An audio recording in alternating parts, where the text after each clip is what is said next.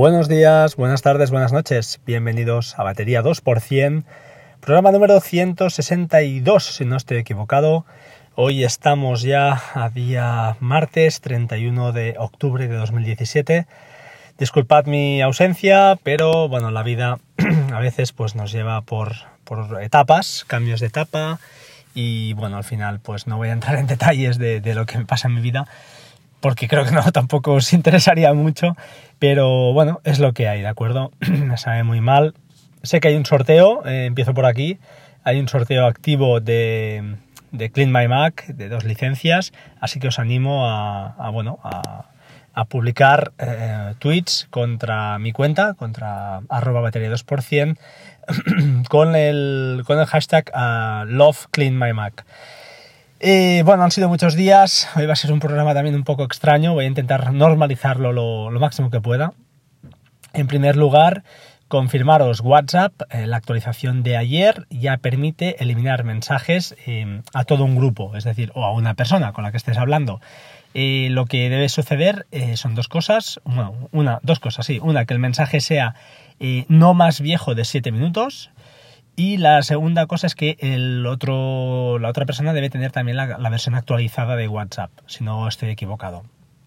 Mm, interesante en cuanto a los 7 minutos, no sé por qué. Frente a Telegram, pues sabéis que Telegram en cualquier momento puedes borrar un mensaje. Y sí que tiene una cosa que me gusta, que es que cuando borras el mensaje, en el chat eh, lo explica, lo explica y queda reflejado que ha habido un mensaje eliminado. Con lo cual, pues bueno, eh, en Telegram no, desaparece y, queda ahí y no puedes alterar una conversación. En WhatsApp, pues sí que queda más claro que, estás borrando el mensaje. Em, el otro día, y cambiando ya de tercio, leí que informáticos de la empresa Vicarius, no sé dónde está, dice que es California, que han creado un algoritmo computacional capaz de resolver los sistemas CAPTCHA. Eh, bueno, lo que hacen es utilizar inteligencia artificial, que dediqué que haya algún programa por aquí, y lo que hacen es, eh, pues con entrenamiento, enseñar, enseñar, enseñar, como aprenderíamos nosotros, eh, la máquina al final es capaz de descifrar esos captcha.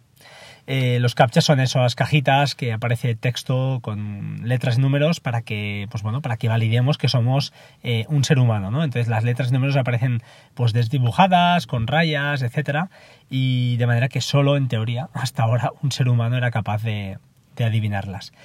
Eh, pues bien, parece que esto ya no es infranqueable, eso pone la noticia, falta pues lo que decimos, los medios no los tenemos nosotros en casa.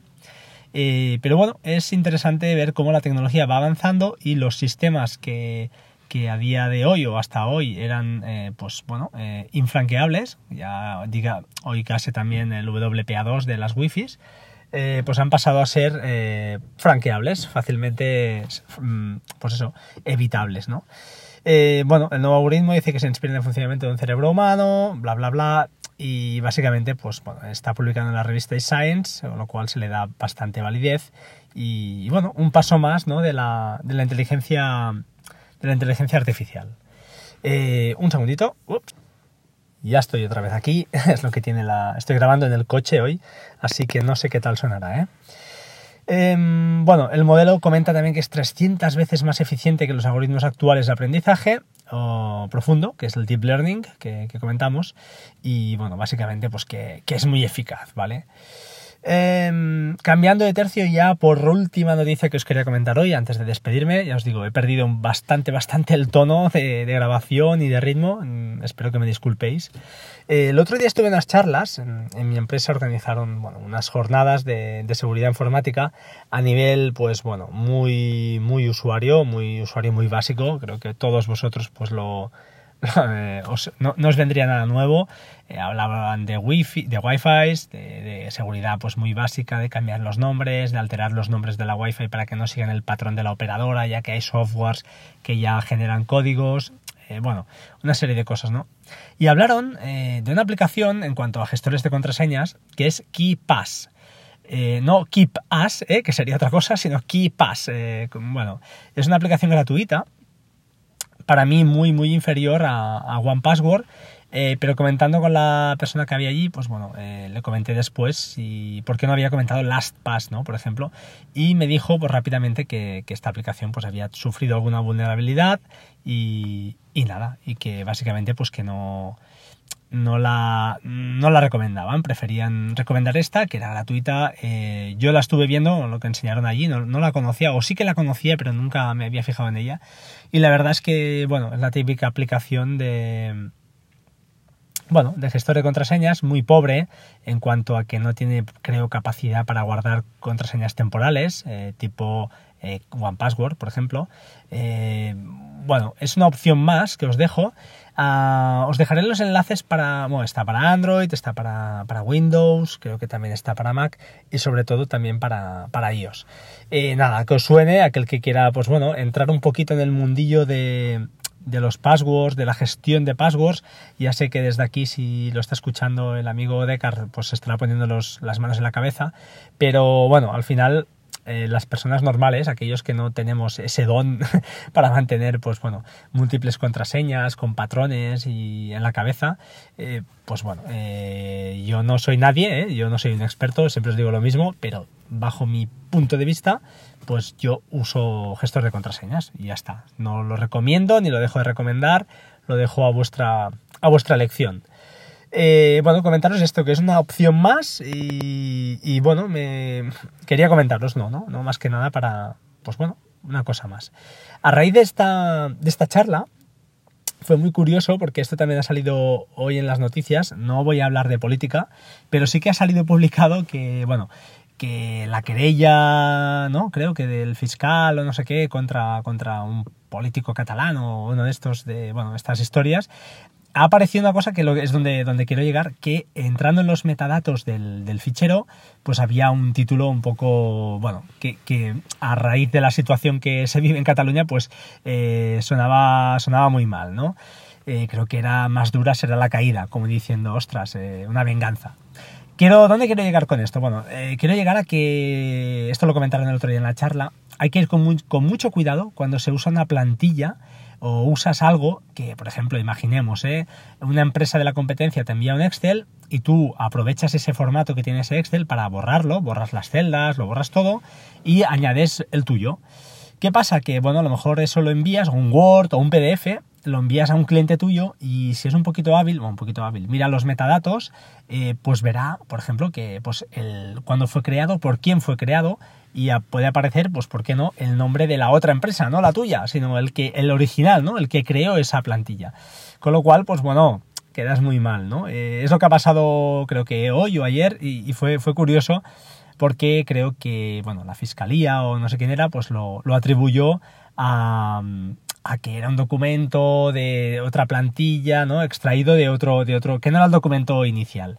Eh, bueno, lo dicho, la moraleja, cuidadín con las plantillas, estos datos XML creo que son, se pueden, se pueden borrar, mm, que lo sepáis, y más que nada en el entorno profesional.